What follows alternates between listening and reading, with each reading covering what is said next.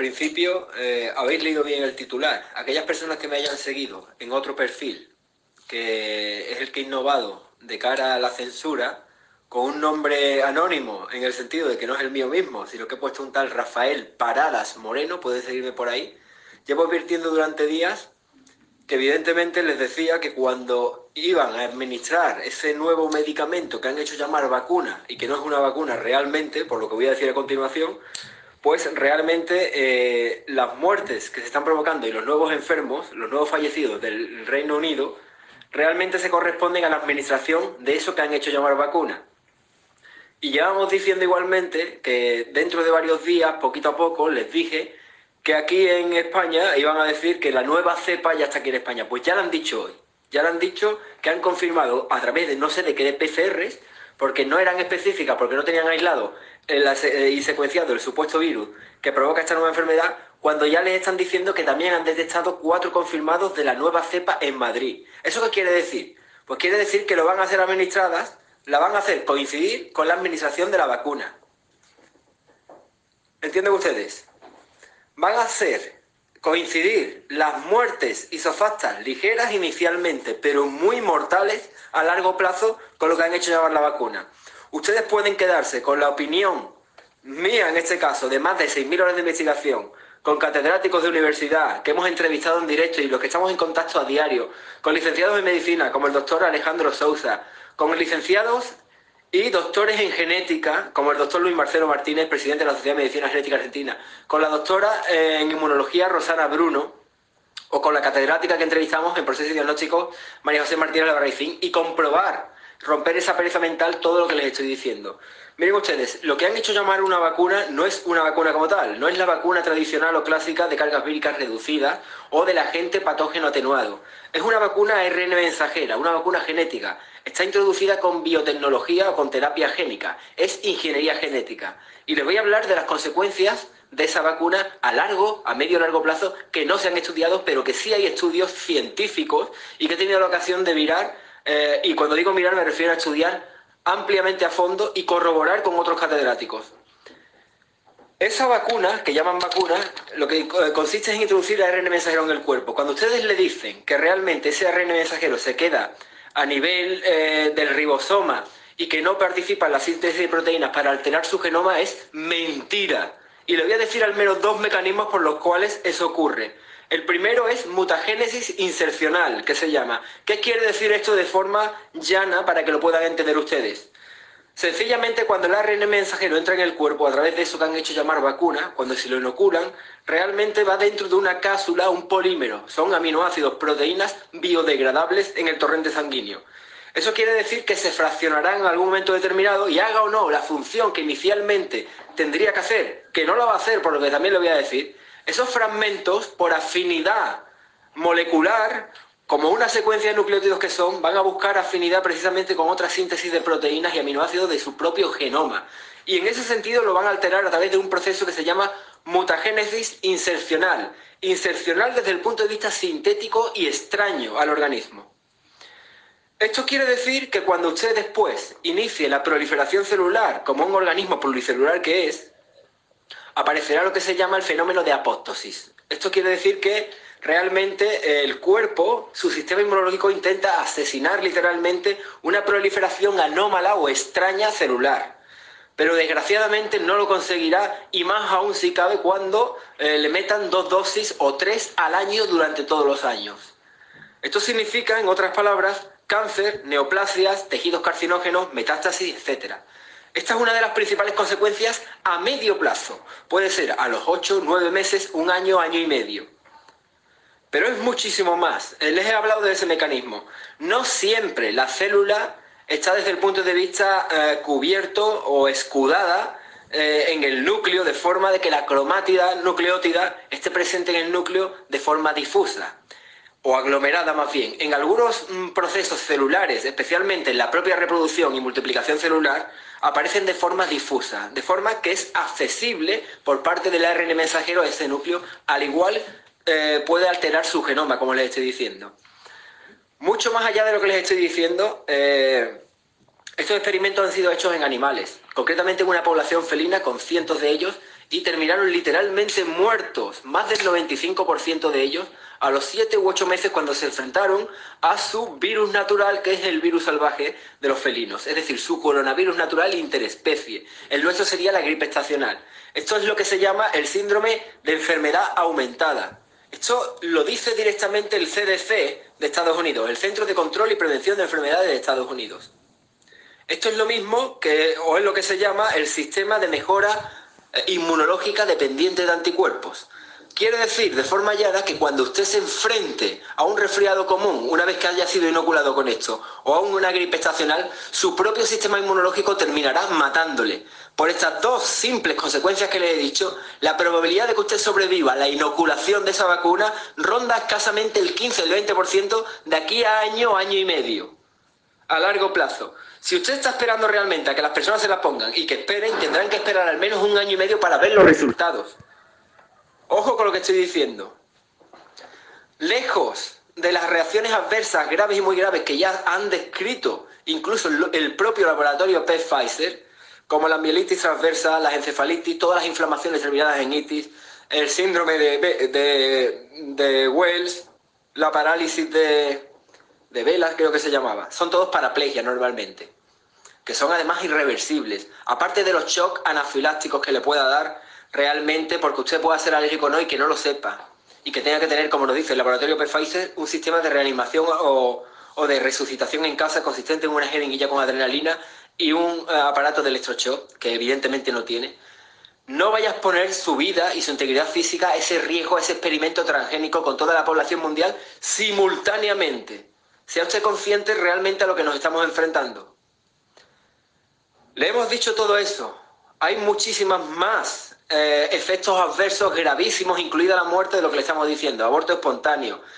Eh, el hecho de que se introduzca, por ejemplo, la infertilidad, la infertilidad en la propia vacuna, como consecuencia de la máxima expresión de la enzima convertidora de angiotensina 2 en los testículos del hombre, pero también en los ovarios de la mujer. Esto es precisamente lo que se pretende, reducir la población mundial de la forma más eh, asquerosa posible, y con el engaño implementado a través de este tipo de organismos genocidas y de claro corte eugenésico.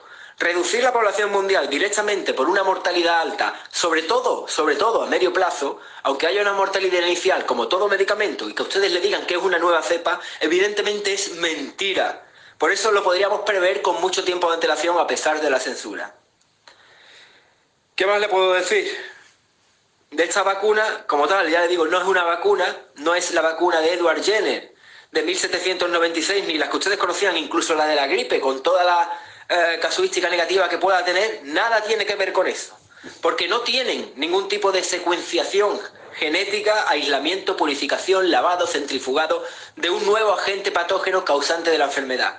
Miren ustedes, la teoría vírica oficial, la virología que apenas tiene 80 años, está obsoleta. Lo que nosotros llamamos virus como tal no tienen capacidad patógena, especialmente los que se transmiten a través de las gotículas de flush, a través del aire. No tienen capacidad patógena. Es una capacidad transmisiva de información genética, de ayuda, de auxilio, de que la perturbación ambiental del medio donde estaba esa persona sometida y que ha transmitido esa información es una información interespecie que te está avisando precisamente del peligro. Y el peligro nuevo, introducido este año, ya saben cuál es y le vamos a hablar un poquito después.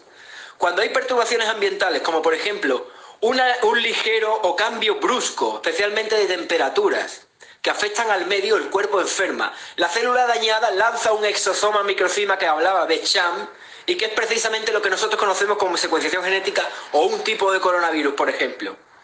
La persona que recibe esa información no enfermará si no se expone al mismo medio, quedarse en pelotas hablando mal y pronto a 15 grados bajo cero, por ejemplo. Otra perturbación ambiental puede ser una alteración brusca del pH, que también enferma y también libera exosomas. Otra perturbación ambiental puede ser una polución química importante y especialmente la de este año, una nueva perturbación electromagnética. En el año 2018, con el 4G esa implementación tecnológica que aumentaba considerablemente la electricidad ambiental, ya provocó 15.000 muertes directas de lo que hicieron llamar una gripe en España. Y, concretamente en el mundo, 1.050.000 muertes provocó en el año 2018 el 4G Unas cifras muy similares a esta que ya tiene una tasa anual de mortalidad de un año y medio. Cuando han implementado los ensayos del 5G estamos viendo que el virus de la versión oficial va viajando conforme van avanzando la tecnología y donde la van poniendo, por aquellas comunidades autónomas y aquellos países donde la implementaron.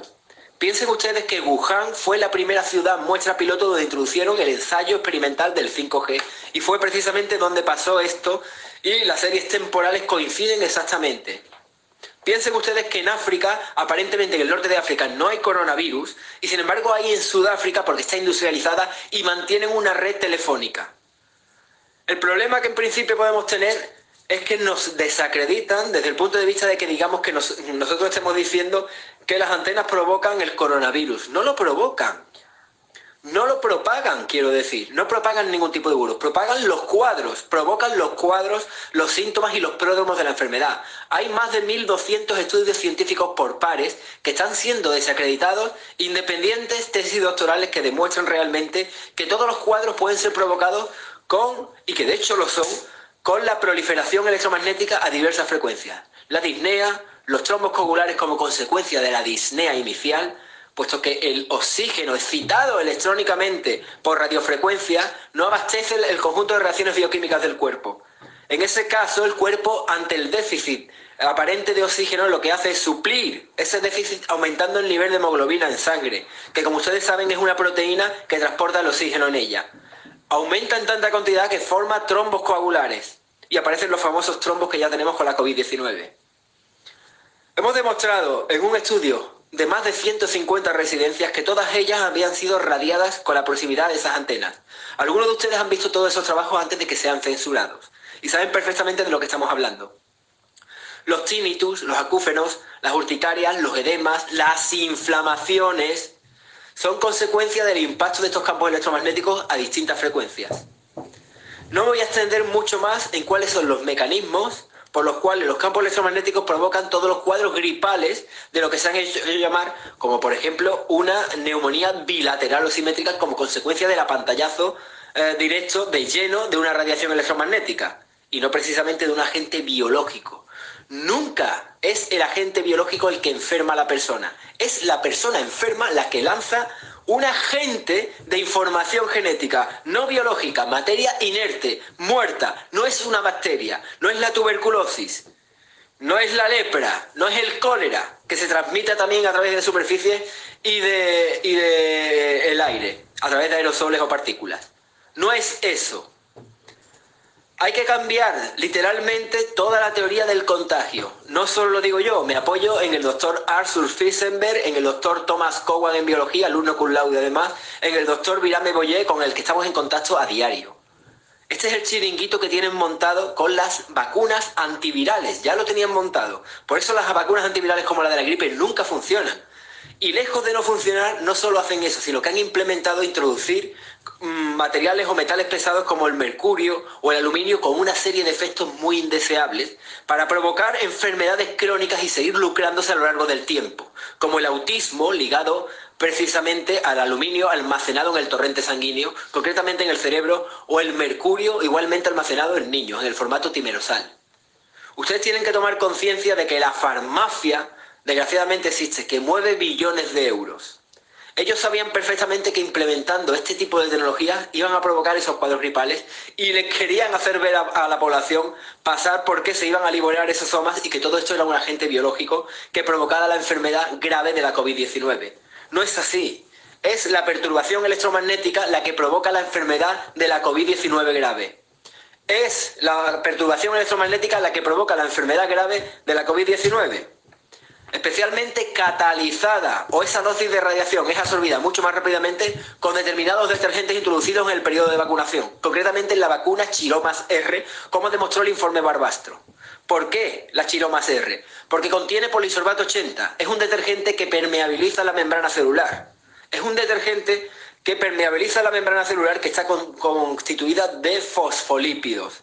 Un detergente lo que hace es disolver la grasa de esa membrana para permitir que la entrada de la carga vírica reducida de la vacuna, la cepa que llevan, entre dentro del núcleo de la célula y el cuerpo se lo convierta o libere anticuerpos con más facilidad. Esto lo que quiere decir que al hacer eso también la disocia bioeléctricamente hablando. Altera el potencial transmembrana, una pequeña diferencia de potencial o voltaje que tenemos en la célula que hace de escudo precisamente frente a estas radiaciones electromagnéticas. Es como si usted, por ejemplo, cuando decimos nosotros que el polisorbato 80 o la vacuna chiroma es un catalizador de la absorción de radiación electromagnética de microondas 5G, por ejemplo, 4G Plus o 4G también, es lo mismo que si, decimos que el alcohol, si usted se embadurna el cuerpo con alcohol, es un catalizador de la absorción de radiación electromagnética ultravioleta del Sol, que es exactamente igual. En principio catalogan ionizante, cierto, a partir de la radiación ultravioleta hasta los rayos X y la radiación gamma, que está al final. Y no ionizante a partir de la radiación ultravioleta hacia atrás, junto con los infrarrojos, la luz visible, los infrarrojos, los microondas, que es donde estaría esa tecnología.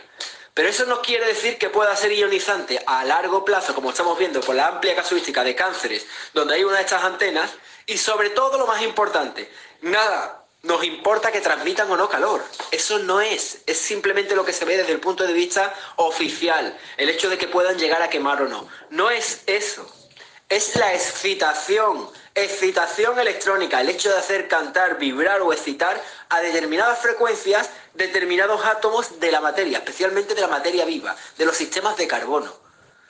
Nosotros, por ejemplo, utilizamos la tecnología de microondas, bombardeamos con microondas los alimentos cuando los introducimos en un receptáculo, haciendo vibrar a una frecuencia concreta, que son 2,41 GHz, los átomos de hidrógeno de las moléculas de agua. ¿Qué ocurre? Cuando lo hacemos vibrar tan rápidamente, entran en un grado de excitación que calientan los alimentos que calienta los alimentos, pero también a otras frecuencias, por ejemplo a 60 GHz, se pueden excitar los átomos de oxígeno. Si usted respira ese oxígeno, aparentemente tendrá la saturación de 100 que veían los sanitarios, que han visto ingenuamente una extraordinaria enfermedad, efectivamente, no lo ponemos en duda. Pero ese oxígeno realmente no abastece el conjunto de reacciones bioquímicas porque, porque está alterado, está excitado electrónicamente. Cuando se junte con las rutas metabólicas en el complejo de la respiración, va a tener, bueno, las consecuencias que estamos viendo.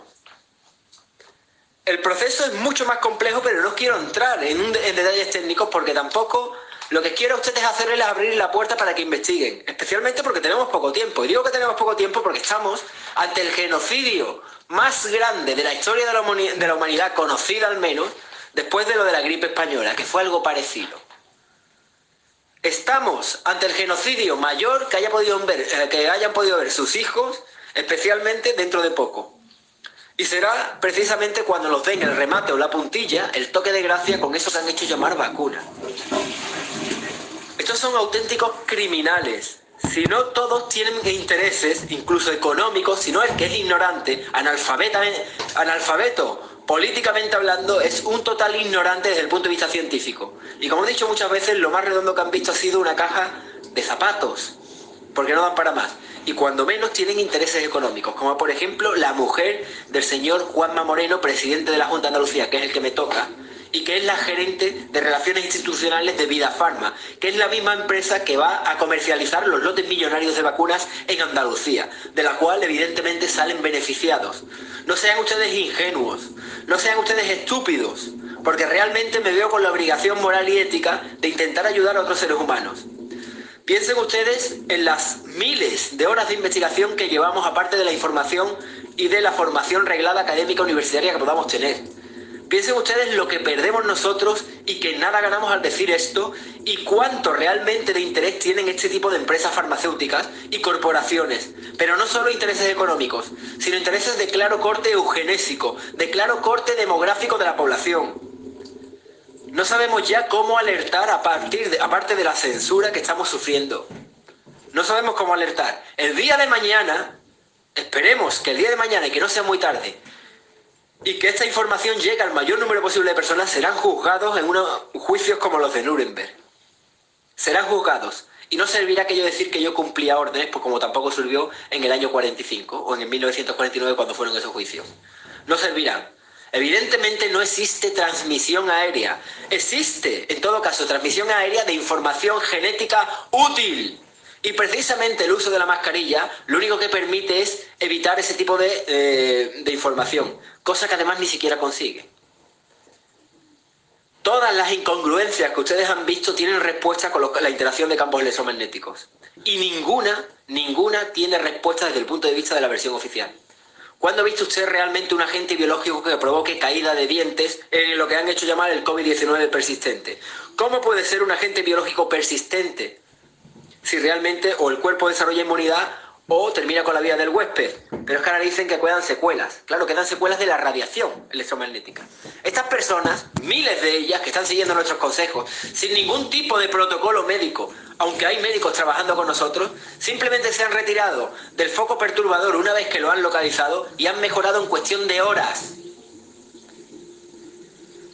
Podríamos extendernos horas hablando, porque especialmente el apremio, eh, hay un apremio especial y es que hay muchísimas eh, vidas en juego.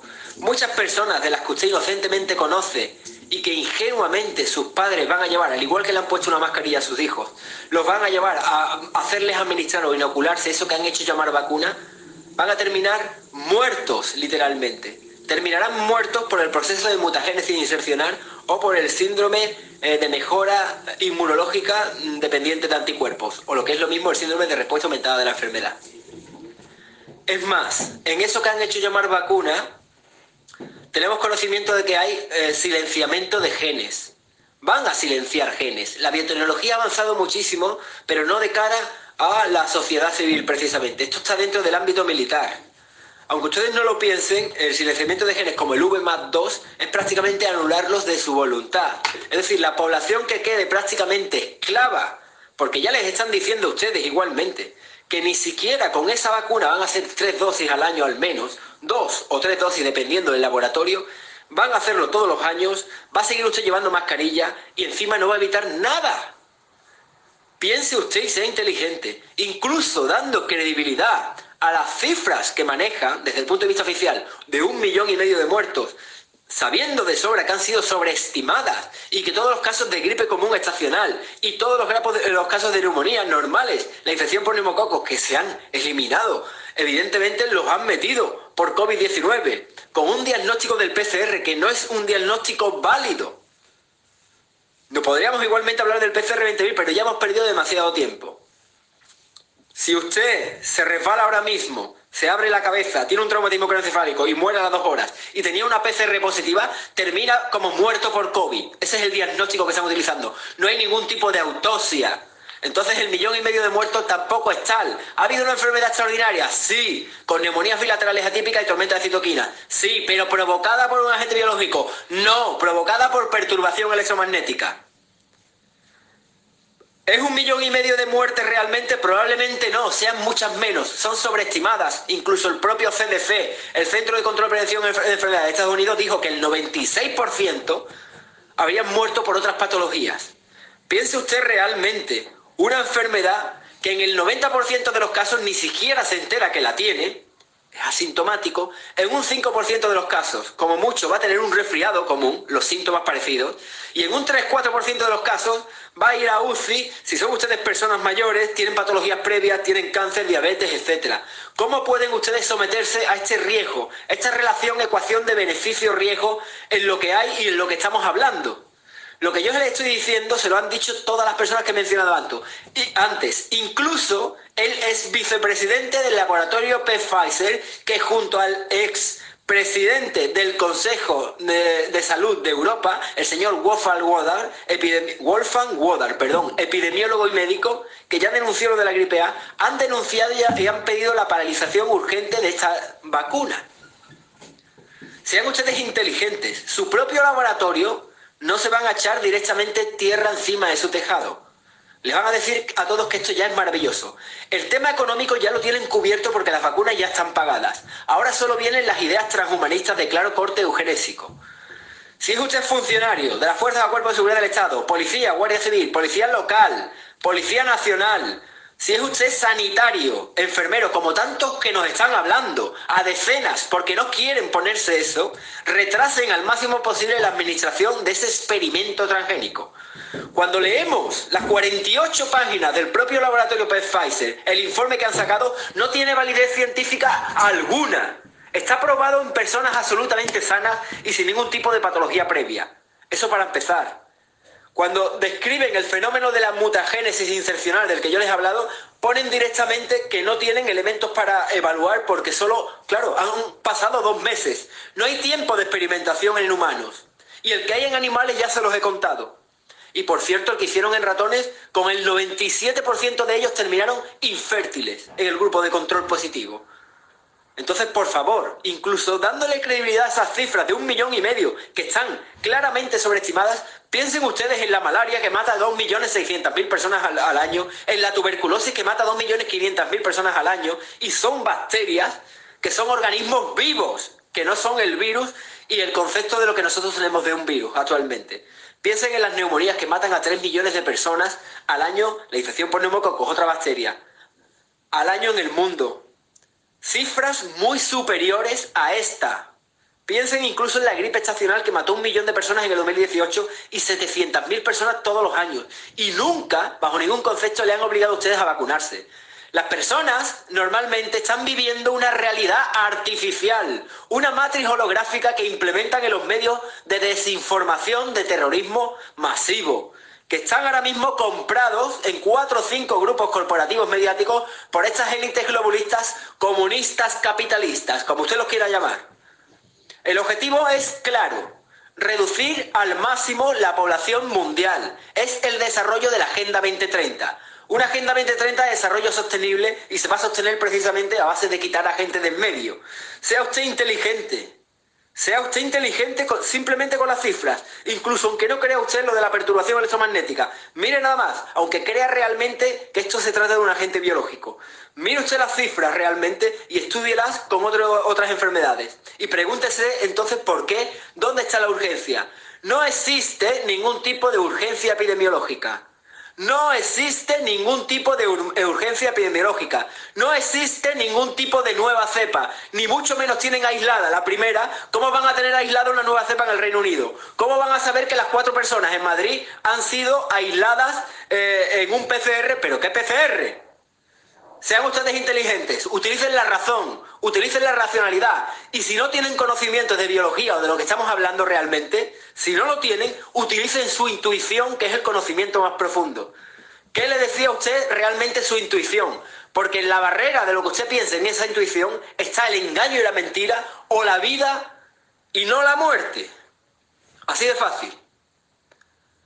Y por favor, intente hablar con el mayor número posible de personas. Avisa a su entorno pierda la vergüenza y el orgullo, porque después de esto no habrá ni orgullo ni vergüenza, porque no estará usted realmente para contarlo si realmente se ha sometido a eso que han hecho llamar vacuna, que jamás es una vacuna. Juegan con los conceptos.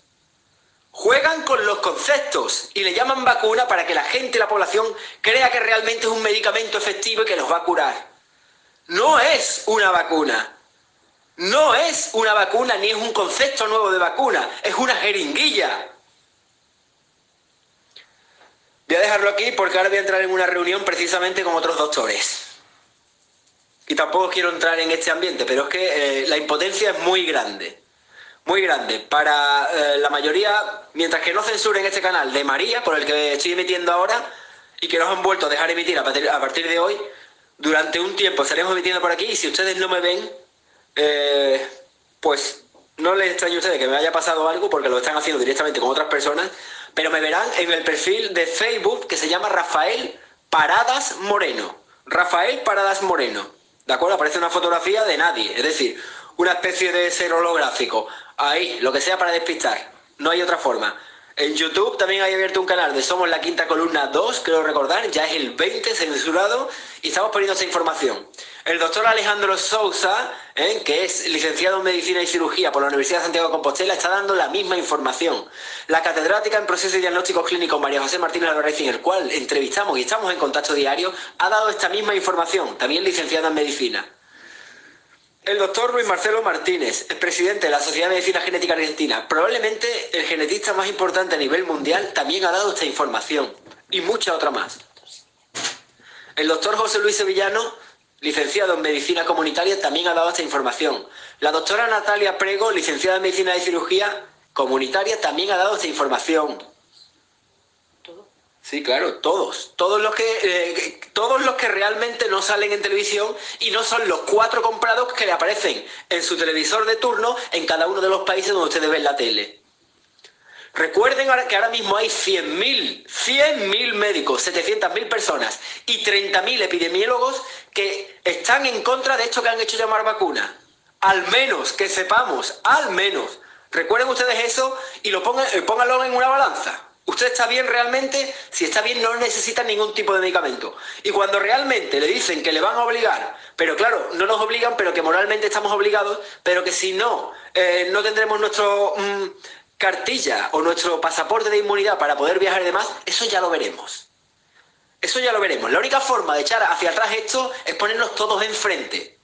Y denuncias, denuncias, denuncias y denuncias hasta que echemos hacia abajo este chiringuito que han montado, que esta vez ha tardado bastante más que el que querían montar con la gripe A y la implementación de la 4G, que se quedaron cortos en muertes y en potencia.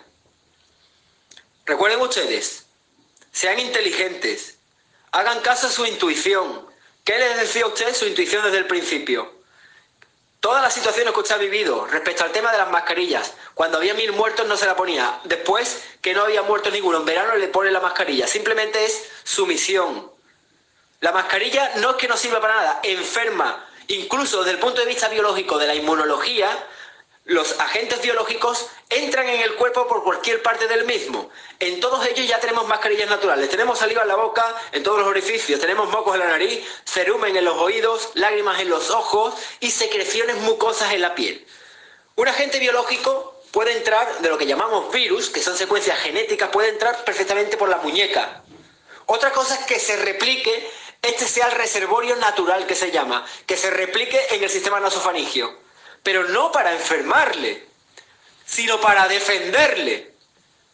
Ojo, el virus, como tal le han hecho ver, no lo inhala usted por la boca. De hecho, aunque llevara la mascarilla, lo podría inhalar mientras respire, por Dios santo.